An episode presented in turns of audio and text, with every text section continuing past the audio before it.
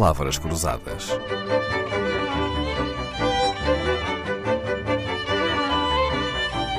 Porque quase tudo é uma questão de semântica.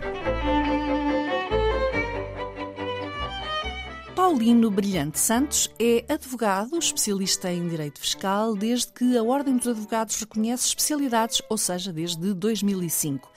Mas foi no final dos anos 80, quando mal se falava em fiscalistas, que Paulino escolheu esta área para exercer o direito e a advocacia, que hoje faz no escritório Valadas Curiel, em Lisboa. Paulino Brilhante Santos vai ao Palavras Cruzadas para nos explicar uma palavra que, mesmo quem não sabe exatamente o que significa, provavelmente é contra. E será que há motivos para a palavra offshore ser tão criticada? Quer explicar-nos de que se trata, Dr. Paulino Brilhante Santos? Bem, offshore quer dizer que é uma coisa que está fora do continente, não é? Portanto, digamos que eh, vem dos antigos piratas, não é? Onde eles escondiam os tesouros roubados, não é? E... Faziam pilhagens no alto mar e depois iam esconder o tesouro no continente, é isso? Exatamente, é um bocado isso, é? Nas ilhas, mais concretamente, é? Aliás, ainda hoje há offshores, como nas Ilhas Fiji, na Samoa, na Samoa nas Bahamas. Ah, todos ouvimos falar, sim, nas Ilhas Virgens, sim. Exato, nas Ilhas Virgens, que eram antigos antros de piratas. É? Hum, é verdade que também já temos offshore, onshore, não é? Também já temos offshores e onshores, exatamente. Como nos Estados Unidos, o Oregon, Delaware, Wyoming. Delaware, o Colorado, que agora está muito na moda também. Mas nem precisamos de ir muito longe. Também temos a Irlanda, enfim, é verdade que não é parte do continente europeu, mas temos, por exemplo, a Holanda e o Luxemburgo, não temos é? a Holanda, o Luxemburgo, temos a Irlanda, não é?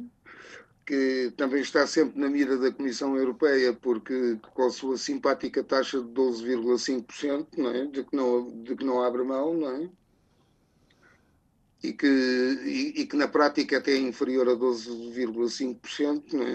Uhum atrai todas as multinacionais americanas. Pois, eh, bem, temos visto nas notícias. A Suíça é um offshore, onshore, Paulino? A Suíça eh, tem um sistema fiscal altamente complexo, mas acaba também por funcionar um pouco como isso, sim. Claro. E então, e explique-nos o que é um offshore, então. Um offshore é um, é, um, é, um, é um país ou território que tem um regime fiscal favorável tendencialmente 0%, uh, eh, às vezes com uma tributação, uh, mas ligeira, digamos assim, uh, e que serve de plataforma para, para efetuar negócios, transações ou para localização de empresas. E para além dessa vantagem fiscal, também há outras vantagens, sei lá, há menos burocracia, há menos regulamentação, há menos regulação ou não?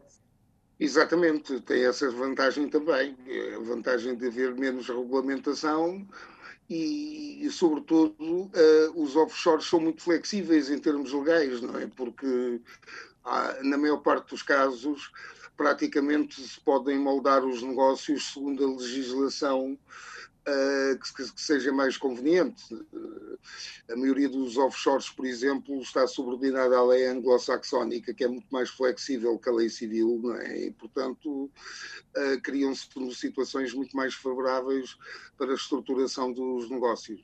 Agora, o que lhe pergunto é se ter uma offshore, e ter uma offshore pode ser uma conta bancária ou uma empresa, não é? Ter um offshore é motivo uh, para tanta crítica ou para tanto preconceito? É motivo para ser tão mal visto pela sociedade em geral?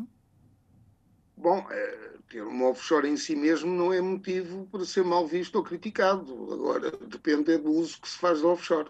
E da origem dos fundos, provavelmente, não é? E da origem dos fundos, exatamente, porque uma offshore pode ser usada para tudo e mais alguma coisa, desde lavagem de dinheiro a financiamento de terrorismo, até a operações perfeitamente lícitas e legítimas, como, por exemplo, a estruturação de um fundo de investimento que reúne investidores de todo o mundo e que se procura uma neutralidade fiscal para que todos os investidores estejam à partida em pé de igualdade e, através desse facto, uh, criar uma estrutura que sirva a todos os investidores por igual.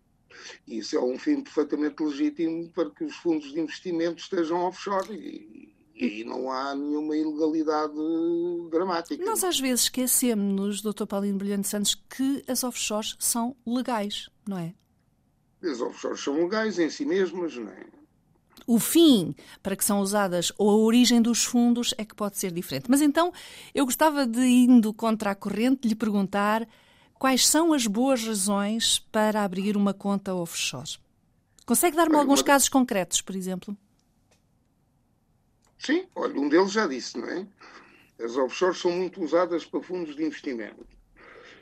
Se eu tiver um fundo de investimento e quiser atrair investidores de todo o mundo, eu crio, um, eu, crio um eu crio um fundo de investimento offshore numa zona uh, uh, em que obtenho uma neutralidade fiscal e depois cada investidor paga os seus impostos nos países de origem e, e, através disso consiga atrair os investidores muito mais favoravelmente do que se tiver um fundo onshore. É? E também pode ser usada para questões de neutralidade política, imagino então, não? E, também, também. Por exemplo, há pessoas que são perseguidas politicamente e querem pôr os seus bens a salvo.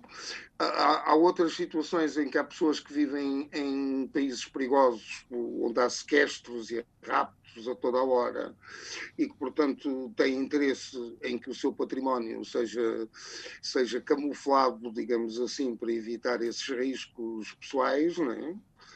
E depois há pessoas que utilizam offshores para fazer uma estruturação do, do seu património para efeitos sucessórios, não é? E, portanto, há, há um conjunto vasto. De... Ou seja, pode haver boas razões para ter uma conta no offshore. Sim, sim, sim. Mas Conta... nós costumamos ouvir falar mais é das más razões para ter um offshore, não é? E quais são elas? Para além da fuga ao fisco, que é evidente aos olhos de toda a gente. Pois, a principal má razão é, é, é efetivamente a evasão fiscal, não é? Uhum. Essa é a principal má razão. E depois imagino também razão... que é a ocultação da origem dos fundos, não? Exatamente, é a ocultação da origem ilícita de fundos. A chamada lavagem a chamada lavagem de dinheiro, não é? A, a, segunda má razão é, é, a movimentação de dinheiros provenientes de tráficos diversos e de, a terceira má razão é a corrupção, não é? É verdade, estava a esquecer-me dessa. E qualquer pessoa pode ter um offshore? Eh, eu posso ir à internet e abrir uma conta num offshore com ah, sim, facilidade? Sim, isso, é coisa mais, isso é a coisa mais fácil do mundo. Ter uma offshore é muito simples, não é? Abrir conta já é um bocado mais complicado, diga-se passagem, não é? Porque as contas bancárias hoje em dia estão sujeitas a uma regulamentação um bocado complicada, mas fazer uma sociedade offshore é simples. Há uns anos, um jornalista parlamentar perguntou a um deputado nos corredores da Assembleia da República se ele poderia comentar determinado tema. E o deputado respondeu que sim, mas em offshore. É um daqueles enganos, é um daqueles enganos que ficou para o anedotário do jornalismo político. O que o deputado quereria dizer é que comentava o assunto, sim, mas em off ou seja, de microfone desligado e sem poder ser identificado como autor daqueles comentários. Esta semana falamos de offshores, mas em on, claro, com Paulino Brando Santos, que vai regressar connosco amanhã. Palavras Cruzadas, um programa de Dalila Carvalho.